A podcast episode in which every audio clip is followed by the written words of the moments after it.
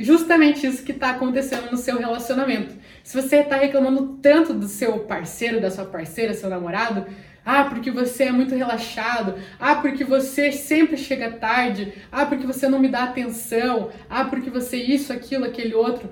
Quando você começa a falar muito para a pessoa, por mais que ela não seja aquilo, ou por mais que ela não tenha percebido que ela é aquilo, quando você começa a martelar muito na cabeça dela, ela começa a falar: Poxa, realmente eu acho que eu sou assim.